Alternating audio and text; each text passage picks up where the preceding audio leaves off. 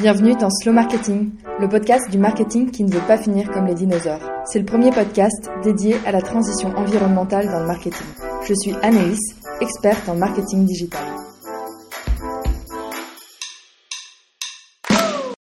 Hello Alison, c'est un plaisir de te recevoir sur Slow Marketing. Alors dans cet épisode, nous allons parler de production audiovisuelle responsable, mais avant ça, est-ce que tu peux nous en dire un peu plus sur ton parcours? Alors moi, je suis euh, une ancienne euh, directrice de production, euh, pas que en publicité d'ailleurs, pas que en communication. J'ai fait dix ans quasiment de télévision de flux. Euh, donc c'est télévision de flux, c'est tout ce qui est euh, émission de divertissement, euh, voilà, bon, beaucoup pour euh, M6, etc. Euh, et donc j'étais à la production. Ensuite j'ai un peu dérivé en publicité. Donc pendant quatre ans, j'ai fait de la production, j'étais directrice de prod. et puis voilà, est arrivé, est arrivé un temps où j'ai commencé à me poser de plus en plus de questions et de mettre un peu plus de responsabilités dans ma vie perso. Euh, et donc j'ai fini euh, euh, par me former à l'éco-responsabilité. J'ai un peu, j'ai un peu, un peu dévié euh, parce que parce que j'arrivais pas à mettre de l'éco-responsabilité dans mon métier de tous les jours. Donc j'ai décidé de me former. Et derrière ça, euh, j'ai fondé une société euh, qui s'appelle E Better Prod, qui est une société de conseil en production audiovisuelle responsable.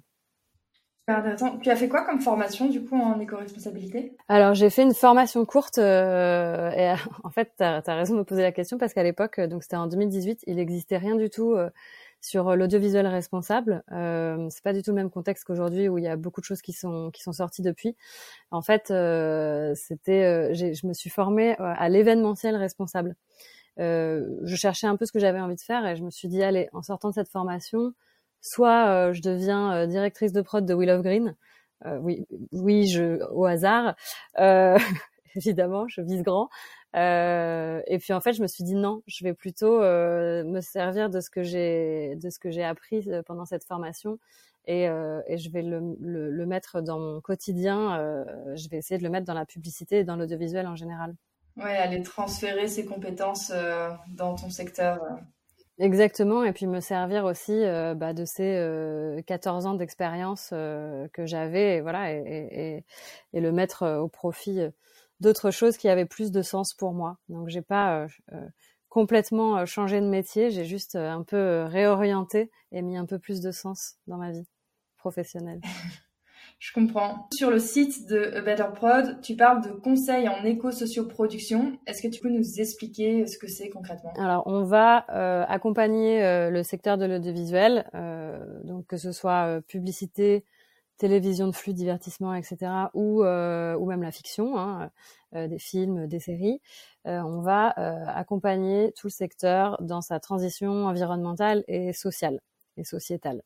En fait, on va faire en sorte euh, d'avoir euh, toujours euh, ce nouveau prisme en tête et donc on va aider les sociétés de production, les équipes de tournage notamment, mais aussi un peu en amont, en préparation, à essayer de trouver des solutions plus vertueuses pour produire, parce que c'est quand même assez énergivore comme comme secteur. Donc voilà, on va essayer de d'améliorer les, les pratiques.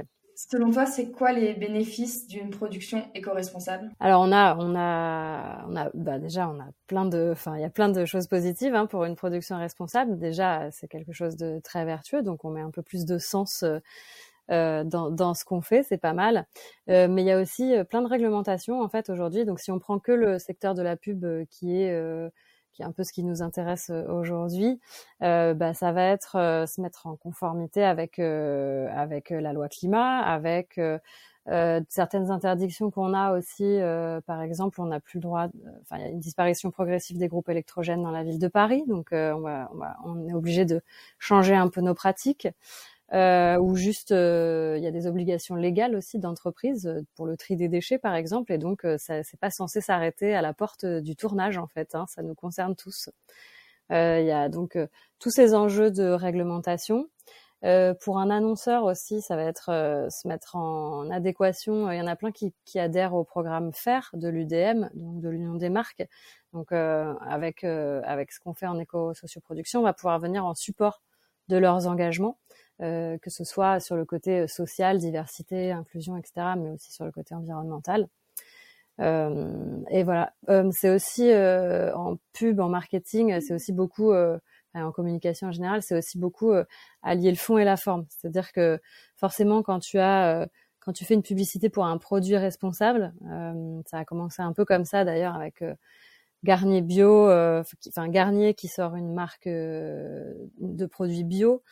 Euh, s'est dit bon, ce serait peut-être pas mal euh, qu'on commence à aligner nos pratiques, euh, notre communication à nos pratiques, et donc voilà, accorder sa façon de produire son contenu avec le produit que, que l'on vend, histoire d'être un peu cohérent. Et d'ailleurs, c'est pareil, ça se vaut pour la publicité, mais ça se vaut aussi en fiction, tu vois, quand tu as Canal Plus qui sort L'effondrement, par exemple, qui est une série sur sur l'effondrement potentiel de notre société, bah forcément, ils ont décidé de les coproduire.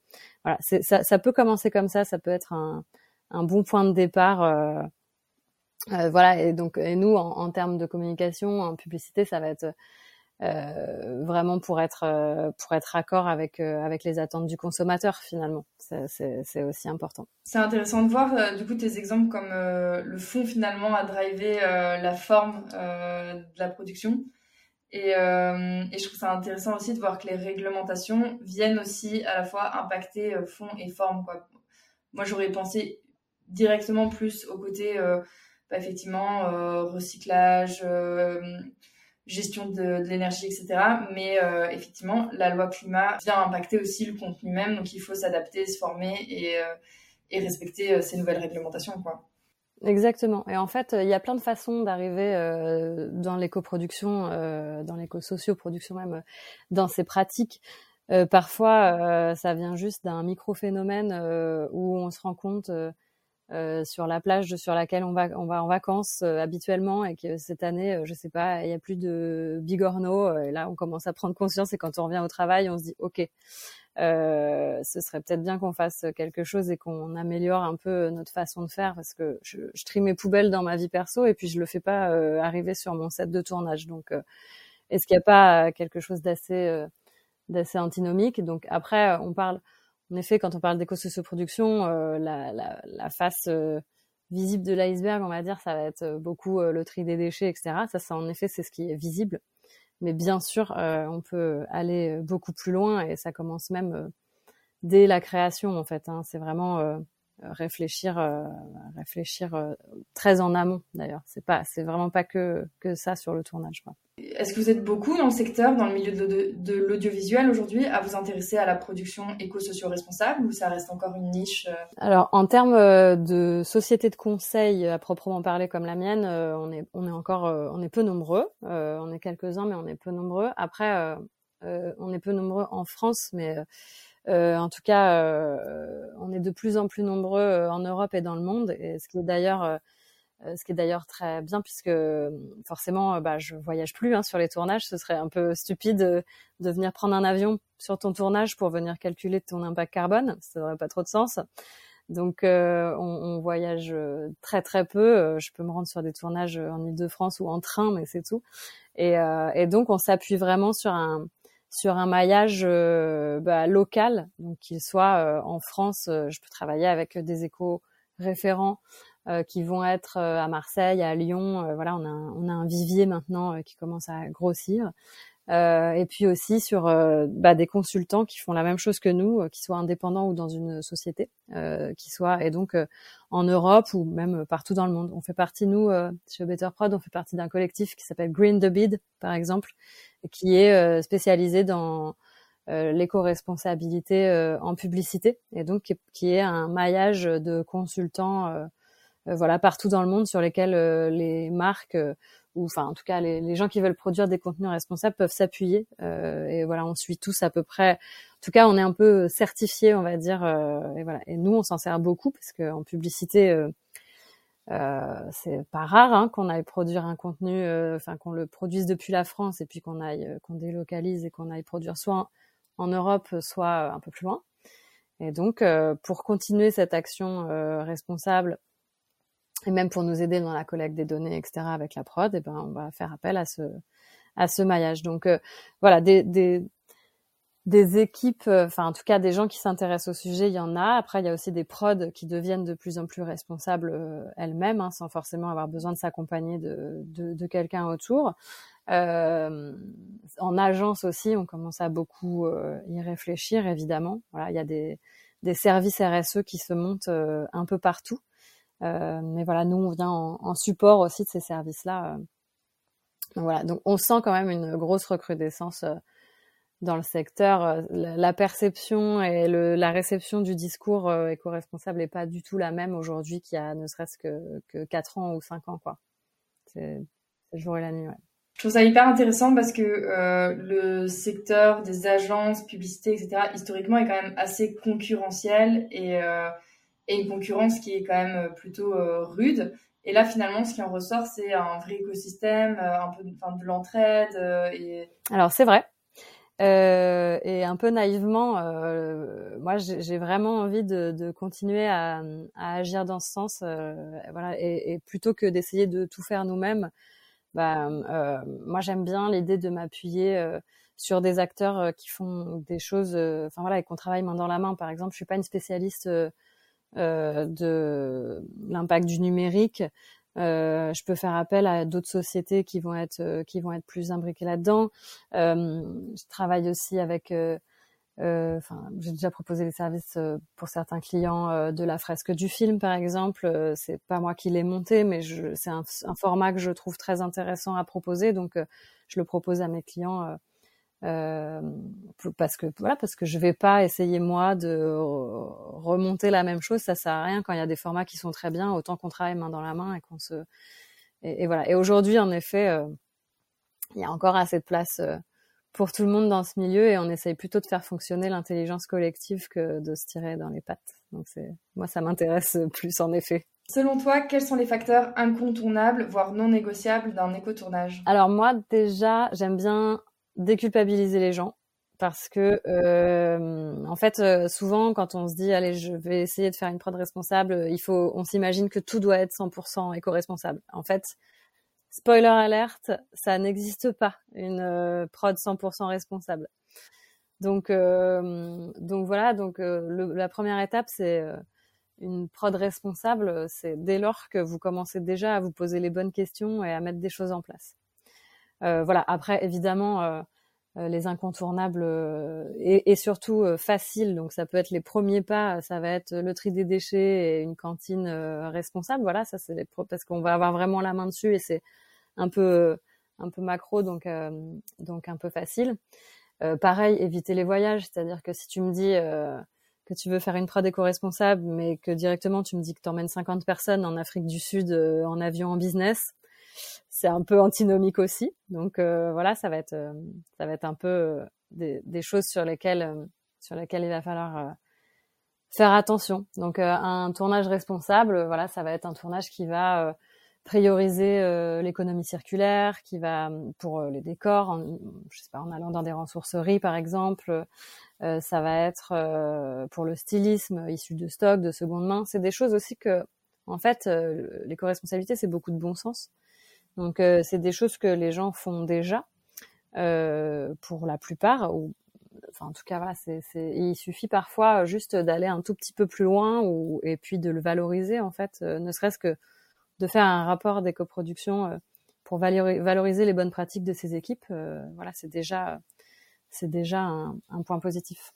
Ben, on a beaucoup parlé du côté environnemental. Euh, est-ce que tu peux nous en dire un peu plus sur la partie sociale euh, de euh, l'éco-socioproduction Bien sûr. Euh, c'est vrai que je, je, je, tiens vraiment à ce que ce soit éco-socioproduction parce que euh, pour moi, l'un va pas sans l'autre. C'est-à-dire que tu peux pas euh, vraiment être à fond sur le côté environnemental si t'as pas un minimum de de de, de, voilà de, représentation sociale enfin voilà de, faire attention à tous tes comportements. Donc sur la partie sociale ça va être aussi ça va être euh, plus dans le message de la publicité. Ça va être euh, euh, travailler vraiment sur tout ce qui est mixité parité ne pas véhiculer de stéréotypes ça va être, euh, enfin voilà, euh, on a euh, par exemple la grille, la grille de l'UDM pour pour faire attention à ça. Donc l'Union des marques, pareil, qui a vraiment un référentiel sur lequel on peut s'appuyer. Donc il suffit juste de se poser les bonnes questions. Après, il existe d'autres choses. En fiction, il existe le guide de l'écran d'après aussi qui va vraiment nous aider sur voilà sur sur tout le tout l'aspect social et changement sociétal vraiment en profondeur de notre contenu et de notre et de notre message. Donc c'est cet aspect social, c'est vraiment hyper important. Et puis c'est pas que dans le message, c'est aussi derrière la caméra. voilà, il y a encore aujourd'hui une grosse disparité. Hein. Il y a encore beaucoup plus de d'hommes, par exemple, euh, sur les métiers, euh, euh, sur les métiers de, de techniques, pardon. Donc il, y a, il existe des collectifs aujourd'hui qui nous permettent d'essayer d'avoir un peu plus, un peu plus de femmes. Il y a femmes à la caméra. Enfin voilà, il y, a, y y a, le collectif 50-50. Enfin voilà, il y a, y a vraiment plein de choses qui se font.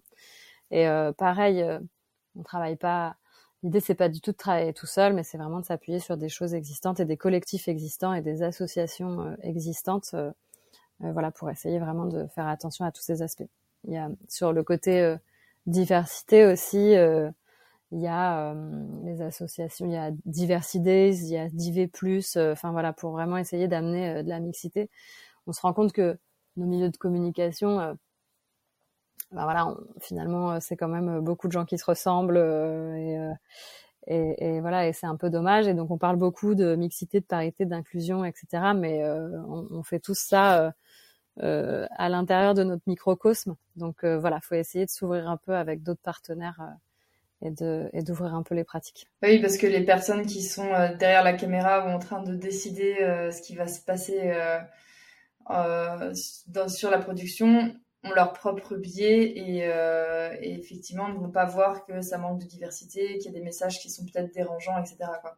Exactement. Ouais, ouais, on peut pas, euh, on peut, forcément on a chacun nos biais et on peut, même si on est euh, la plus compréhensive des personnes et dans l'empathie, euh, on pourra jamais réellement comprendre en interne euh, ce que c'est voilà d'être stigmatisé ou voilà donc donc c'est hyper important d'essayer de faire comprendre ça bah, dans notre milieu aux annonceurs aux agences aussi qui voilà qui pensent c'est vrai de toute façon dans la publicité enfin depuis quelques années on fait vraiment attention à ça et, et, et c'est c'est nécessaire et il y a encore du chemin hein, donc donc voilà et, et, et parfois on nous dit même que c'est un peu ridicule parce que c'est trop appuyé, euh, euh, ça devient absurde parce que euh, on a vraiment trop de diversité, que c'est presque plus assez représentatif de la France. En fait, je pense qu'on a besoin de passer par des périodes, voilà, un peu radicales, et puis après tout va se stabiliser. Mais en tout cas, aujourd'hui, c'est des questionnements qui sont vraiment nécessaires encore sur TikTok euh, à la sortie du trailer de La Petite Sirène. Les parents filmaient euh, des gamines euh, du coup racisées qui pour la première fois voyaient en film une héroïne Disney bah, qui n'était pas blanche quoi. Et, et en fait c'était, enfin moi j'en ai vu plusieurs vidéos, j'avais envie de pleurer tellement c'était émouvant. De, et moi je trouve que quand on voit ces vidéos, on comprend vraiment l'impact de apporter plus de diversité sur nos écrans quoi. Bien sûr, c'est hyper important d'avoir des représentations, c'est hyper important. Alors euh, moi, je suis une femme blanche euh, de bientôt 40 ans, euh, donc voilà, j'ai mes propres biais, j'essaie de faire attention et parce qu'en plus je travaille dedans, donc j'essaie vraiment de, au quotidien de, de, faire très attention à ce que je fais, de et, et je, enfin voilà, je, je enfin, c'est vraiment quelque chose qui me tient à cœur, euh, ne serait-ce que pour euh, la cause féminine, enfin on le voit, euh, c'est hyper important d'avoir des je parle de ce que je connais du coup, euh, moi je sais que c'est hyper important d'avoir des représentations féminines, rien que dans notre entourage, euh, c'est pas du tout terminé en fait, le patriarcat est toujours là, sans, être forcément féministe radical, hein, mais c'est juste en fait c'est là, c'est dans notre quotidien, ça, ça, et on sait qu'avoir des représentations c'est hyper important parce que bah si, si tu le si tu le vois euh, si, si, tu le vois tu, si tu le vois ça peut exister. Donc euh, forcément avoir euh, des femmes astronautes avoir des femmes chefs d'entreprise et, et, voilà même si aujourd'hui on a l'impression que c'est un combat on en entend tellement parler que c'est facile non en fait je crois qu'il y a encore beaucoup beaucoup beaucoup de chemin à faire et donc voilà ne lâchons rien. Et donc là c'est un exemple parmi tant d'autres sur le féminisme mais c'est hyper important. Et en, en effet en publicité on a ou dans les médias en général d'ailleurs, on a une, on a une grosse responsabilité avec ça. On peut faire passer des messages. Donc à la fois sur le, le côté social et puis si même si on revient sur le côté environnemental, c'est pareil en fait. On a un vrai on a un vrai pouvoir. Euh, euh, voilà, c'est euh, Agathe Bousquet, euh, la présidente de Publicis, euh, qui qui qui reprend à grand pouvoir, grande responsabilité la phrase de Spider-Man.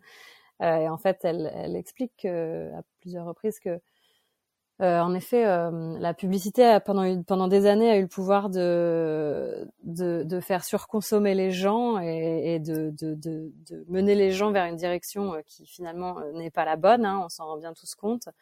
Et donc aujourd'hui, essayons de renverser la tendance. et la, la, publicité peut aussi avoir ce pouvoir-là de d'amener des nouveaux imaginaires et de faire consommer mieux. alors peut-être que dans un idéal, il faudrait aussi produire moins. on y viendra après.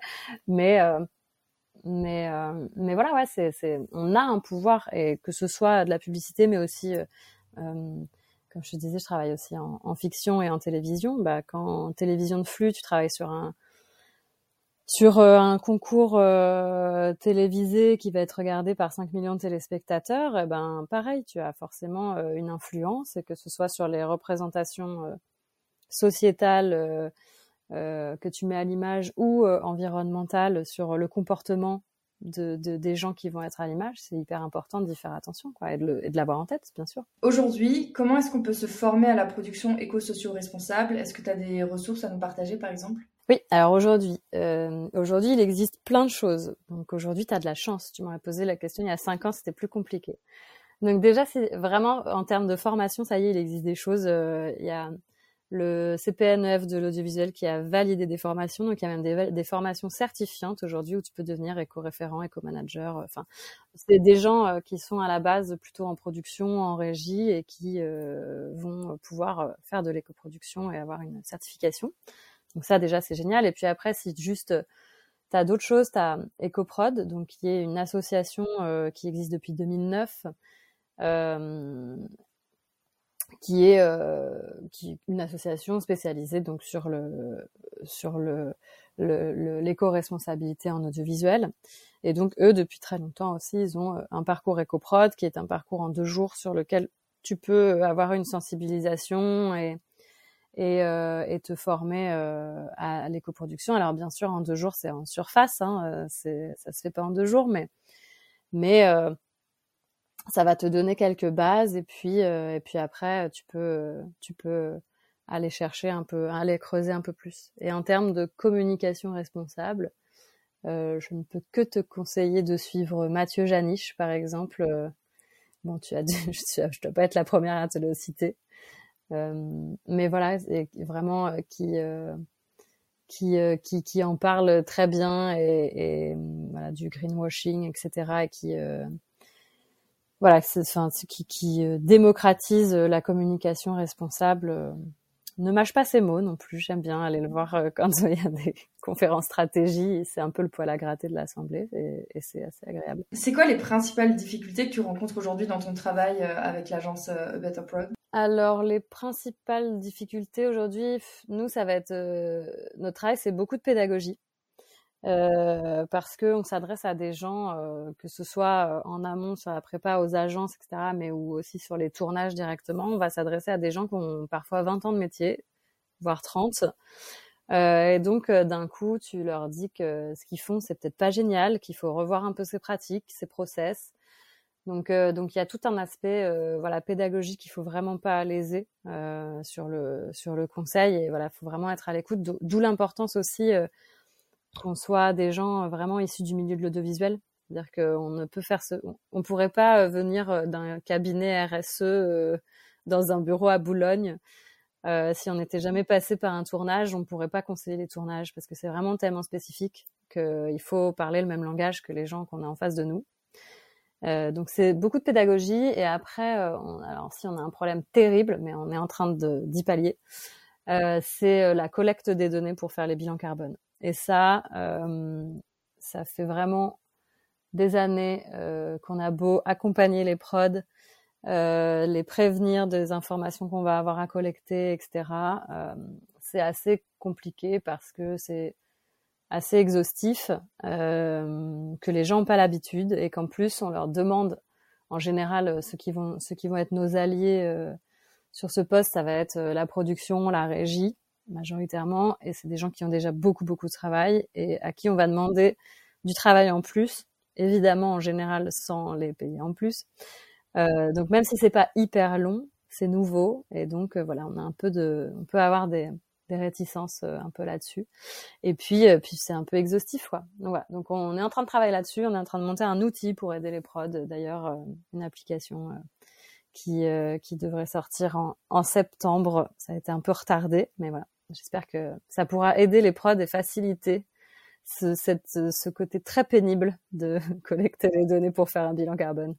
Mais euh, c'est un sujet dans toutes les entreprises, je pense. J'avais, euh, j'en discutais il y a pas longtemps avec euh, une photographe qui me racontait que bah, elle avait fini en burn-out dans son ancienne entreprise parce qu'elle avait été, par son intérêt pour la RSE, la responsabilité sociétale des entreprises, mis dans le projet de bilan carbone et en fait, ça prenait tellement de temps et tellement d'énergie sans réduire sa charge de travail déjà de base que ça a terminé en, six mois, elle était plus capable de travailler, quoi.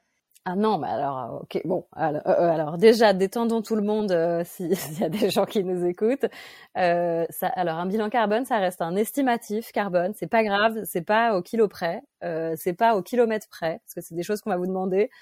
Euh, donc, faut pas se mettre dans cet état, mais je comprends, parce qu'en plus, bah forcément, on on tire un fil euh, et derrière, c'est tout un tas de questions qu'on peut se poser quand vraiment on essaye de faire les choses euh, euh, très sérieusement. Donc, donc voilà. Après, nous, en, en, audiovisuel, on a des outils. le Carbon Clap, notamment d'EcoProd, c'est celui que j'utilise le plus fréquemment. Après, en publicité, tu peux utiliser AdGreen aussi, qui est un outil anglais, mais le Carbon Clap d'EcoProd fonctionne, fonctionne très bien. Euh, et donc, c'est vraiment des outils qui sont dédiés à faire des bilans carbone euh, pour l'audiovisuel. Donc, euh, c'est vraiment audiovisuel au sens large. Et donc, euh, en fait, ça va vraiment euh, t'aider à, à, à, à, chercher, juste collecter les infos qui sont liées à nos métiers. Donc, ça, ça, ça, peut aider. Mais, mais en effet, hein, ça peut être très très chronophage. Donc, il faut le faire sérieusement, évidemment, le mieux possible, mais faut aussi avoir en tête que ça reste juste un estimatif, qu'il y a une marge d'erreur et que euh, que c'est déjà, euh, en, effet, c'est déjà la base de se dire euh, commençons par savoir où on en est, savoir où on en est pour savoir où on va, donc pour pouvoir se donner des objectifs de réduction carbone derrière.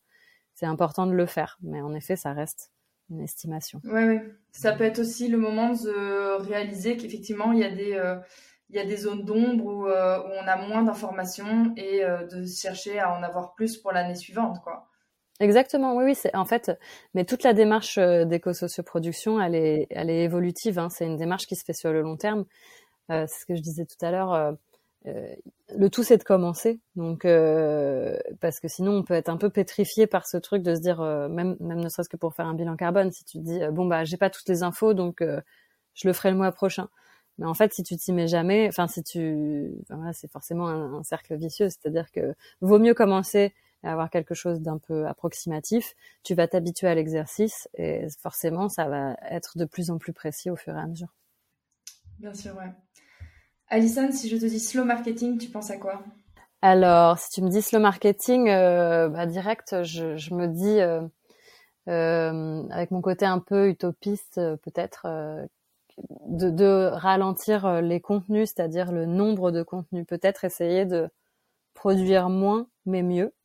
Et c'est vrai que c'est un des biais, euh, enfin c'est un des, c'est un des leviers, pardon, euh, sur lesquels on va se baser quand on travaille au long terme avec un client ou une agence, avec un annonceur. On va essayer de se poser les bonnes questions très très en amont, c'est-à-dire que est-ce qu'on a vraiment besoin de produire euh, ces dix grosses campagnes cette année. Euh, je caricature hein, évidemment, mais euh, est-ce que est-ce qu'on peut essayer de mutualiser déjà notre, notre, campagne, notre tournage, et ensuite de d'utiliser les contenus sous différentes formes, de les réutiliser pour pas refaire un shooting aussi rapidement? Donc voilà, c'est vraiment essayer de, pour moi, le marketing, ouais, c'est vraiment essayer de, de de, de tout revoir euh, avec un, avec un peu des lunettes où on, se calme un peu, on réfléchit un peu à ce qu'on fait et essayer de de produire de produire un petit peu mieux quoi. Très intéressant. Et selon toi, question de la fin, qui est-ce que je devrais inviter sur ce, sur ce podcast pour parler marketing responsable et pourquoi? Alors, je pense que euh, tu devrais inviter Damien Kuhn, euh, qui est euh, un de mes amis, qui a parce que lui nous a pas du tout attendu hein, pour faire de, de la de, de, de, la communication responsable. Il a une société qui s'appelle Agence Producteurs Locaux. et c'est une société de production et ils mettent en avant les producteurs locaux dans les régions et dans les grands supermarchés. Euh, euh, et il fait ça, je crois, depuis 2007 ou un truc comme ça. Hein. Donc, euh, c'est vraiment euh, bien avant l'heure. Il n'a pas surfé sur la vague. donc voilà. Et en plus, il a un mindset hyper positif. Donc, je pense que il pourra t'amener plein plein de choses. et deuxième personne, je pense que tu pourrais inviter Anne Boisse. Anne Boisse, c'est une de mes amies aussi, évidemment. et elle, elle fait euh, de la communication pour les ONG. Donc rien à voir. Euh, mais pourquoi ça peut être intéressant? Parce que euh, c'est un personnage un peu plus radical. Parce que justement, elle ne travaille pas en publicité comme moi, ou voilà, où je travaille avec des annonceurs et je suis obligée d'arrondir un peu les angles de temps en temps. elle travaille pour des ONG, elle a des convictions qu'elle assume et donc elle est un petit peu plus radicale sans, non plus être être complètement folle, hein, rassure-toi. Mais en tout cas, je pense qu'elle peut avoir des opinions un peu plus tranchées sur certains points de vue et, et, voilà, ça peut être ça peut être intéressant pour toi. Ok, super intéressant. Ouais, je ben on a besoin de radicalité aussi, je pense. Complètement. Et moi, ça me fait beaucoup de bien quand je discute avec elle euh, parce que parce que forcément, on est tous euh, chacun dans notre microcosme. Enfin voilà, moi, je suis entourée de gens qui travaillent en publicité et en et en, audiovisuel en général, mais forcément ma réalité n'est pas forcément la même que mon voisin et que elle euh, qui travaille en ONG et voilà donc euh, forcément ça ça fait du bien de de de de de, faire euh, évoluer son discours à travers les autres. Euh, écoute Alison, merci beaucoup pour, euh, pour ton temps et euh, toutes ces ressources. J'ai pris énormément de notes N'hésite pas si tu as besoin. je rajouterai bah, en, dans les ressources notamment ton profil LinkedIn et le site A Better Prod. Est-ce que tu as des actualités ou quelque chose que tu voudrais partager Un petit mot de la fin?